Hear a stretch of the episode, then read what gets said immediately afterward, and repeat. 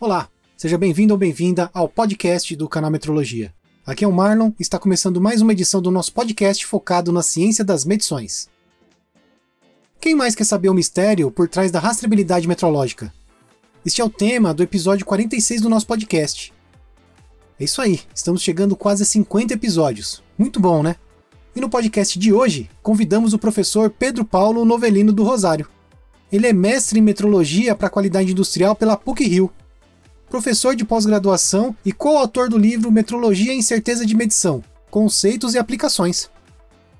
Se você quer saber qual a diferença entre um laboratório rastreável e um acreditado, o famoso laboratório RBC, como funciona a cadeia de rastreabilidade metrológica? Esta e outras perguntas são respondidas pelo professor Pedro Paulo. Eu quero pedir para você seguir as redes sociais do canal Metrologia. E se quiser falar comigo, mandar um oi, falar sobre podcast ou falar sobre metrologia, é só me chamar no Instagram, procura por Marlon J. Martins. Vamos agora desvendar o mistério da rastreabilidade metrológica com o professor Pedro Paulo.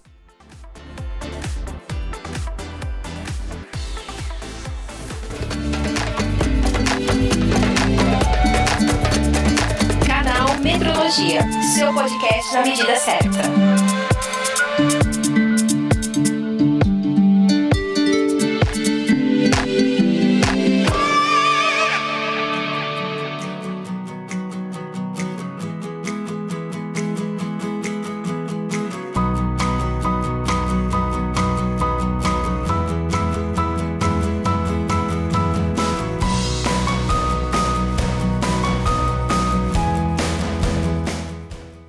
Eu sou o Cresivando, sou um dos criadores do canal Metrologia, né? Sou responsável pelo canal do Metrologia aqui no YouTube, pelas redes sociais.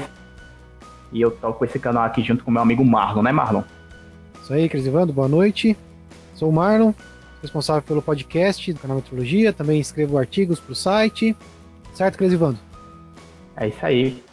Hoje a gente vai conversar com Pedro Paulo Novelino do Rosário, mestre em metrologia para qualidade industrial pela PUC Rio, engenheiro eletrônico pela Universidade Federal do Rio de Janeiro, tem especialização em instrumentação industrial pela Petrobras e é professor no curso de especialização em metrologia da Universidade Católica de Petrópolis, que é em parceria com a Sociedade Brasileira de Metrologia.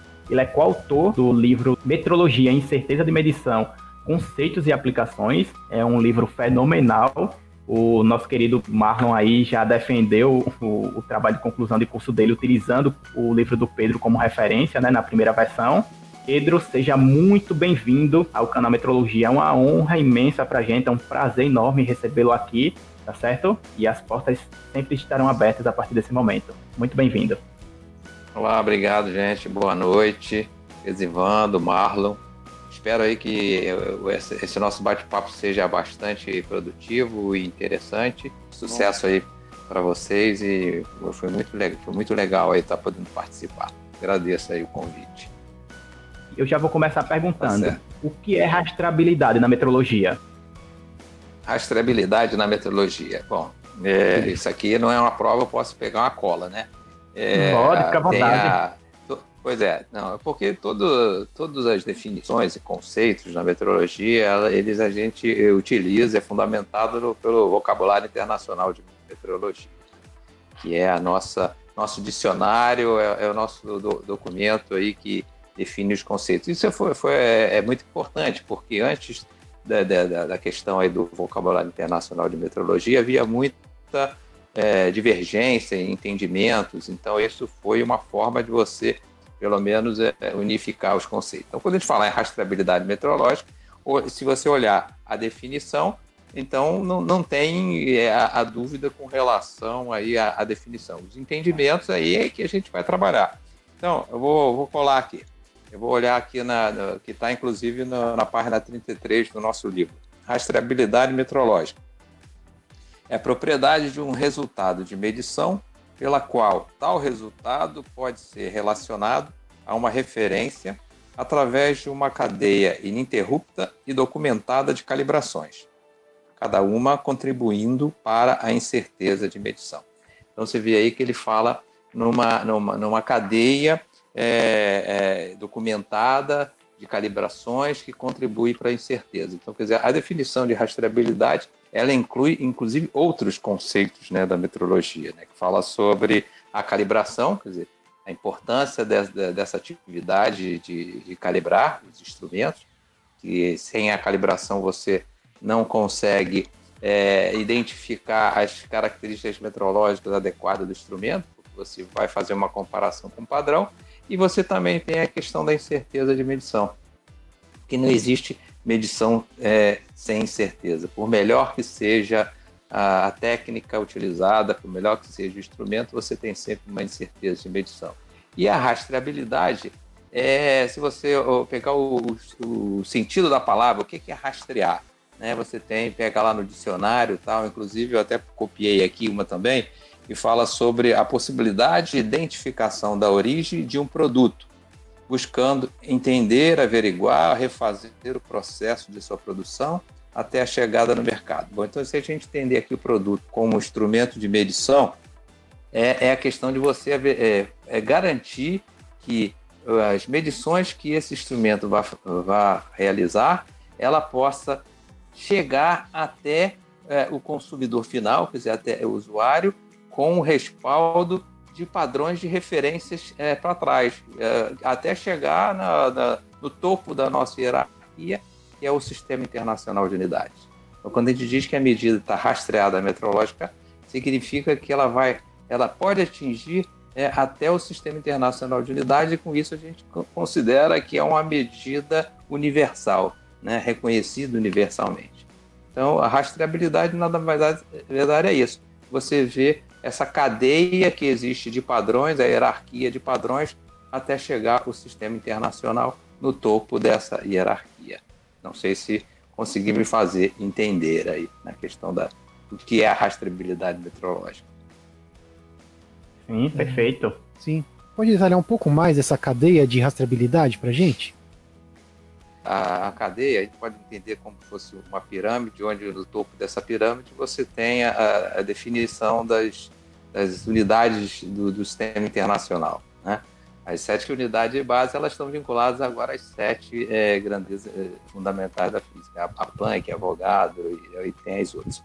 E aí você tem, depois do sistema internacional, a gente chama aí, são, são os padrões né, é, internacionais você é, hoje você tem os existe na hierarquia é o, Biro Internacional de Peso e Medida, que é o laboratório que fica lá é, em Paris, que ele é o, considerado o laboratório master, né?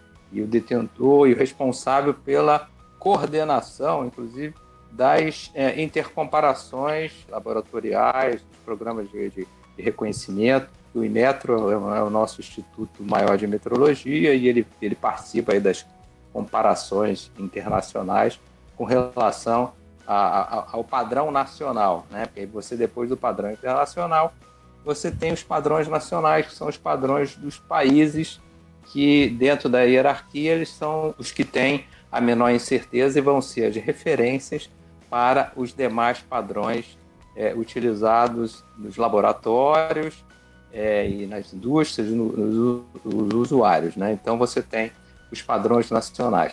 Na nossa é, estrutura laboratorial, na nossa matriz laboratorial, além dos laboratórios é, do Inmetro, que são os que representam as referências nas várias grandezas, como você tem a dimensional, você tem pressão, você tem temperatura, você tem elétrica, ótica, acústica.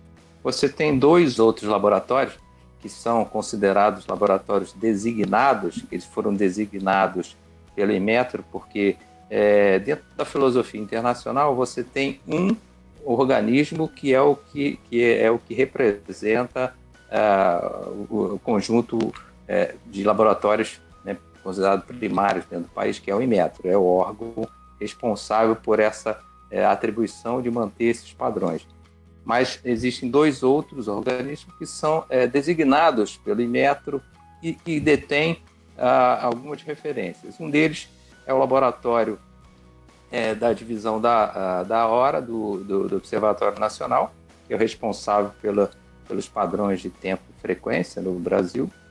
O Observatório Nacional é uma instituição é, secular, né? ela vem, vem desde a época do Império, então ele já tem essa, tra essa tradição né, de ser referência nessa área. O Laboratório de Radiações Ionizantes, lá do, do IRD, Instituto de Radioproteção e Dosimetria, ligado à Comissão Nacional de Energia Nuclear, que é o que detém é, a referência nessa área toda de radioproteção, isótopos, dosimetria. Os laboratórios do Imetro, com o IRD e mais é, o Observatório Nacional, a divisão do Serviço da Hora, são as, as referências nacionais. Depois, descendo um pouco mais na, na, na, cadeia de rastreabilidade, nós temos aí os padrões é, dos laboratórios, né? os padrões que a estrutura no, nossa brasileira ela tem uma rede, né, que chama Rede Brasileira de, de, de Calibração. São os laboratórios acreditados é, para executar atividades. Então, você tem uma rede laboratorial utilizando a norma NBR ISC 17025, que é uma referência mundial para esse processo de acreditação. Então, você tem aí que a gente chama dos padrões de referência nacionais. São os padrões que são rastreados aos padrões nacionais ou internacionais eh, se não houver uh, a rastreabilidade dentro do nosso país. E que servem, então, como uh, as referências para os demais eh, usuários do serviço de metrologia. Né?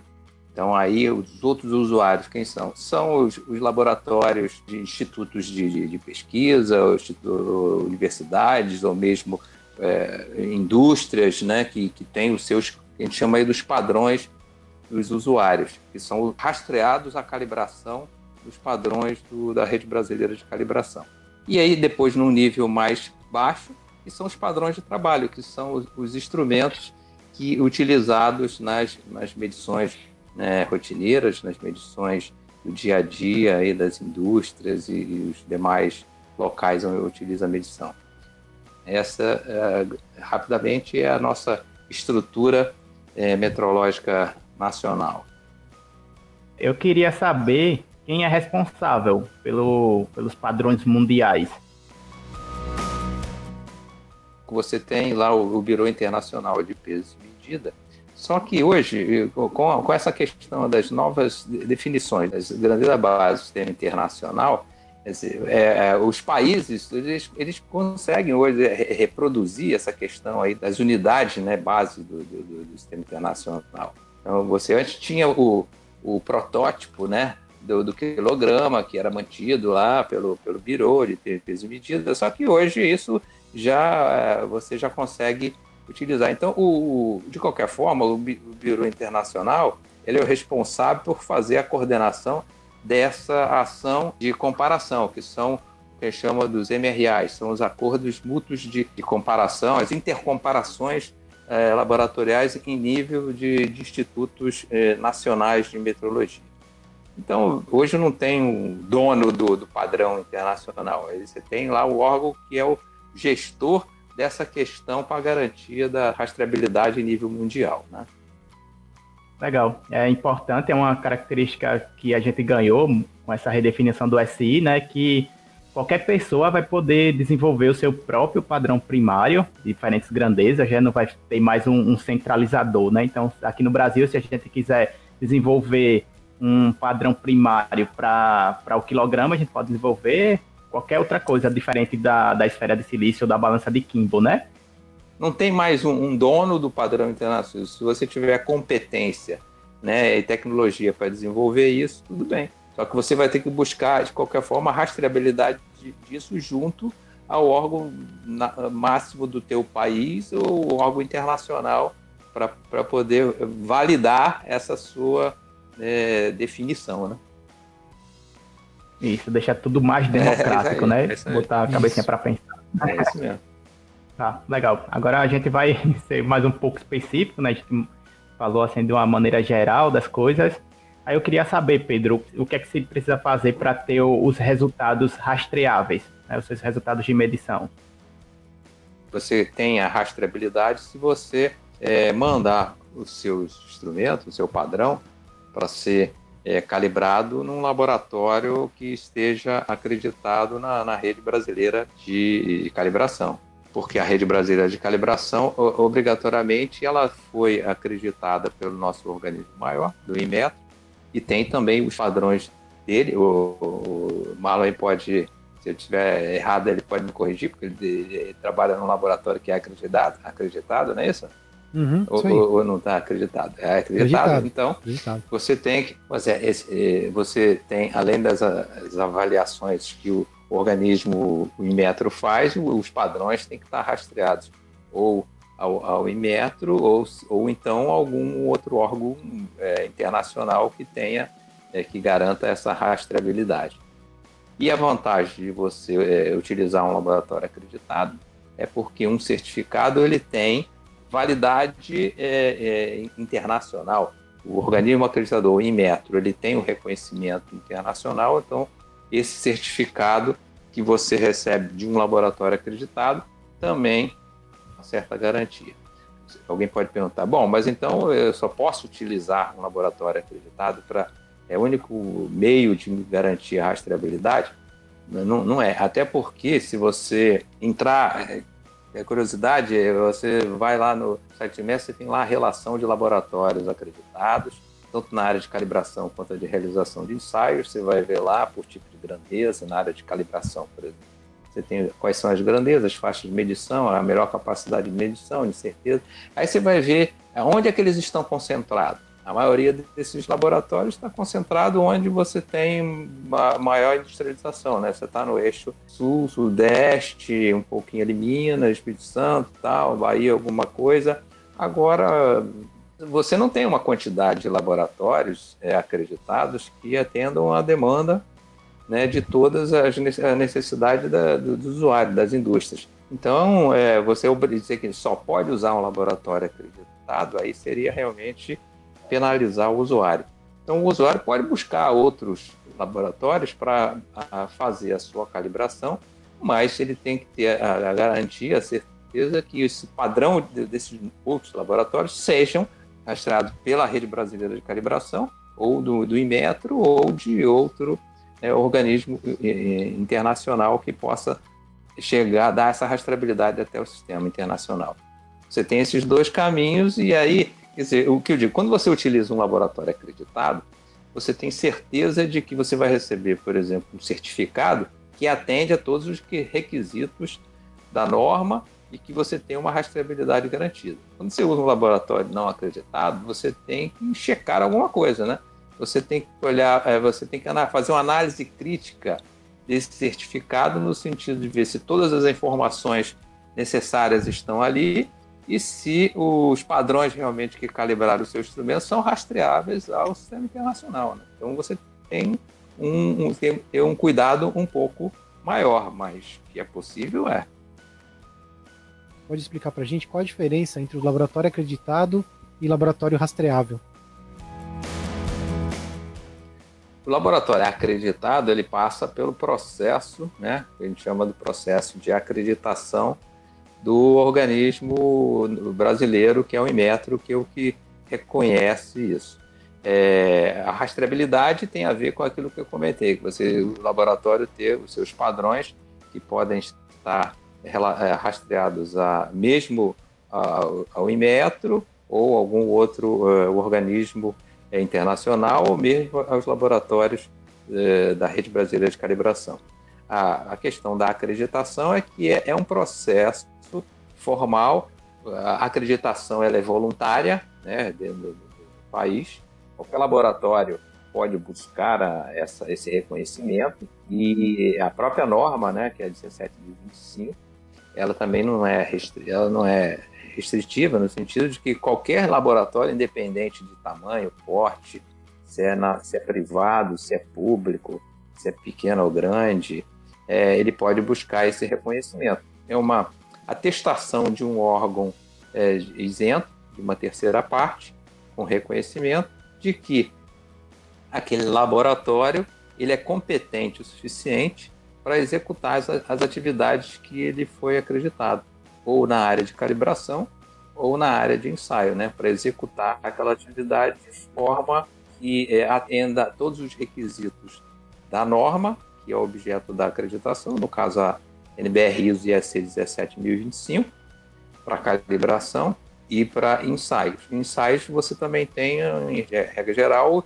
as normas dos ensaios, né? E você vai é, executar.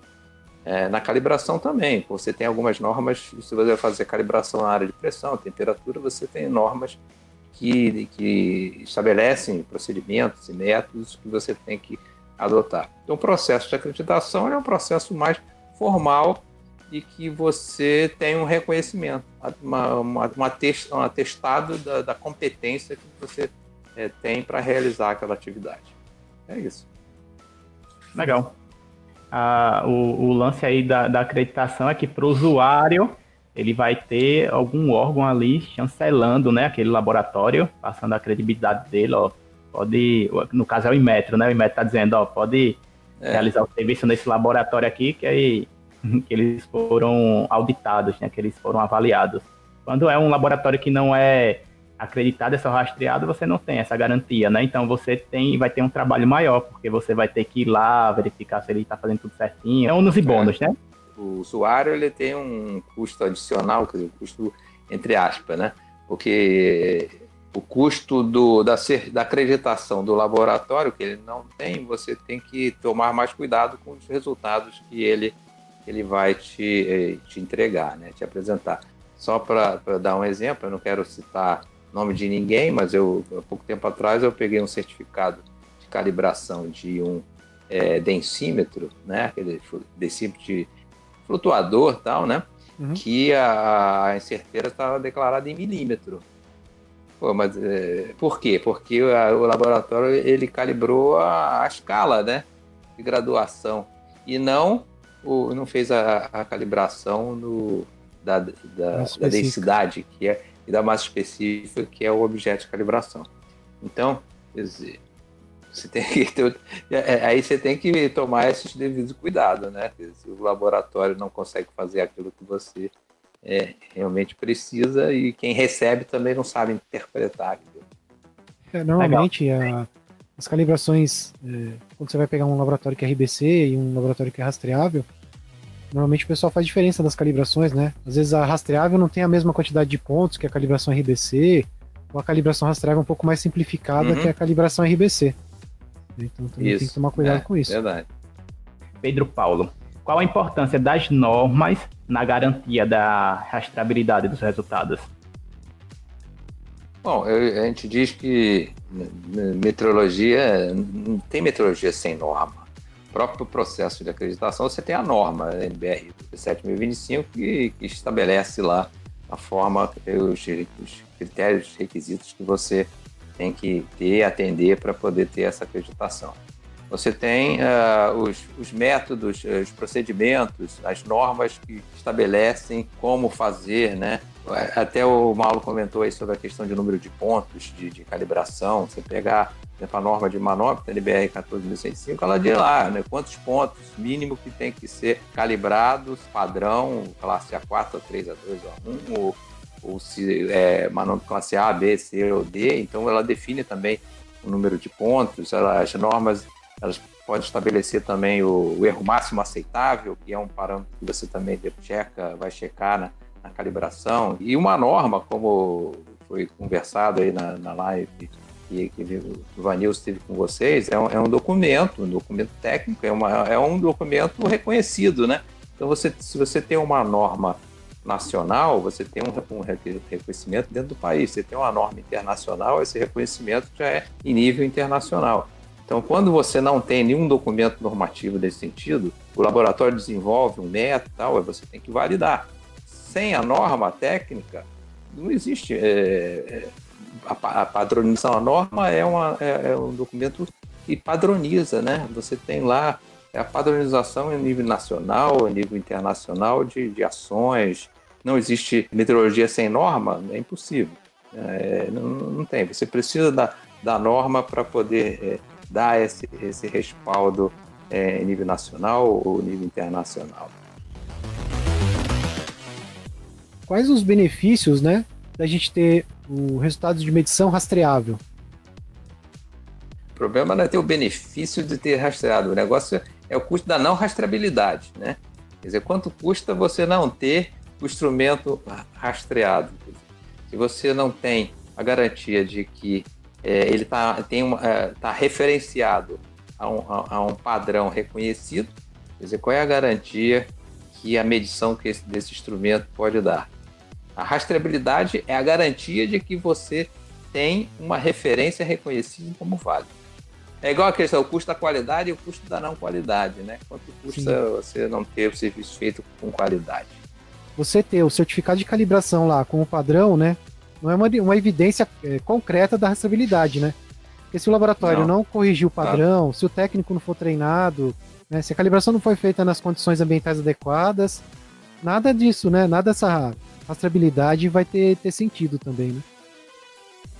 é um laboratório que foi reconhecido, avaliado por, né, por um organismo é, competente e que dá credibilidade. E essas coisas todas que o Marlon comentou aí é, são já checadas e vistas. É, a alternativa seria você fazer uma, uma avaliação né, no laboratório, você ser o avaliador e verificar lá se o cara tem, como você falou tudo aí, tem procedimento, tem método, tem, uh, o laboratório tem as condições ambientais adequadas, o cara está treinado, então né, você vai fazer uma avaliação prévia no laboratório. A rastreabilidade metrológica, ou a rastreabilidade, ela é só importante para a metrologia? Não, na verdade a metrologia ela é importante para todas as atividades, né? Então, se você tem medições confiáveis, ela vale para todo, todos os aspectos. A metrologia está no nosso dia a dia.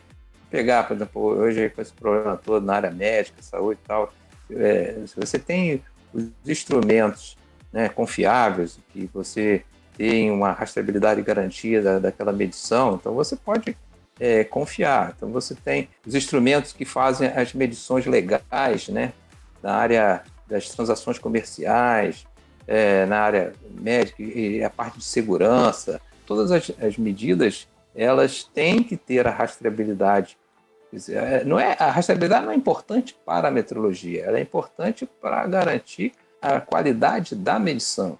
E essa medição ela está no nosso dia a dia.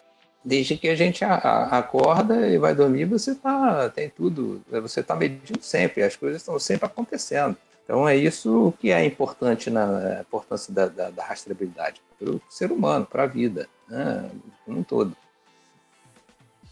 Eu queria saber do Pedro assim, no contexto geral, né? Não só da, da, da parte metrológica, não só da rastreabilidade metrológica. Eu queria saber se a rastreabilidade é sempre benéfica. Sim, vamos lá. Você mandou calibrar um, um instrumento, aí recebe um certificado, faz uma análise e vê lá que os resultados não estavam adequados e que você precisa aí sim rastrear as medições que esse instrumento fez antes em termos de produto tal. Aí quer dizer o custo na, da não qualidade. Quando você tem uma medida que você pode confiar e confiar é, sempre né isso que é muito importante você acompanhar essa, esse, o desempenho desses instrumentos até para que você tenha os prazos a periodicidade de calibração a periodicidade das verificações intermediárias que você faz para garantir que essas medidas ainda continuem confiáveis, porque senão depois o custo de você buscar aonde é que desde quando essa minha esse meu instrumento não está medindo adequado? Aí você vai ter que rastrear a, a, não conformidade rastrear a não qualidade. Então é melhor garantir a rastreabilidade da medição para que ela seja sempre é, dando resultados positivos para você. Quero agradecer aos nossos apoiadores, né, que além da contribuição para a gente, né, do canal, para manter essa estrutura toda, eles estão sempre aqui acompanhando a gente, interagindo. E agradecer ao Pedro Paulo por compartilhar com a gente seu conhecimento, né? Muito obrigado. Tenho satisfação porque no meu trabalho de conclusão de curso eu usei um dos livros dele como referência. E é legal, né? Você é. tá falando com ele hoje em dia. É, é uma tietagem. É, eu, é, mostrou aí a capa do livro, está mais, mais usado, mais rasgado do que o próprio meu livro. é, tá certo, tá é bom. É aí. Pedro, muito obrigado, tá, por ter aceitado o nosso convite. É uma honra pra gente, foi um bate-papo muito legal, aprendi muito, me diverti com você, tá certo? Valeu, obrigado. Tchau. Obrigado. Um abraço para vocês. Cara. Tchau. Boa noite para todo Boa mundo. Noite. Tchau. Este foi mais um episódio do podcast Canal Metrologia. Para mais conteúdo de metrologia, faz uma visita para a gente lá no site do canal. Além dos conteúdos, você encontra também a loja do canal com camisetas e canecas que tem estampas metrológicas exclusivas. Lá também você vai encontrar nossa plataforma de cursos online. Se você quer que o canal Metrologia cresça cada vez mais e este conteúdo chegue a mais pessoas, se inscreve no nosso canal no YouTube, dá 5 estrelas pra gente lá na Apple, dá um follow pra gente lá na, no Spotify, também no, no Amazon Music, mesmo que você não ouça a gente por essas plataformas. Esses tipos de recomendações ajudam demais a gente aqui no canal. Fale com a gente através do e-mail contato@canalmetrologia.com.br ou pelas redes sociais.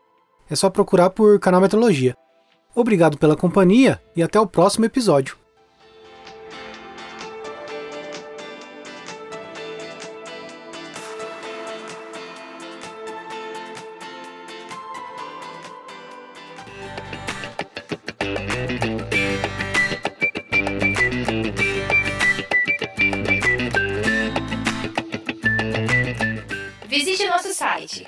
Canalmetrologia.com.br.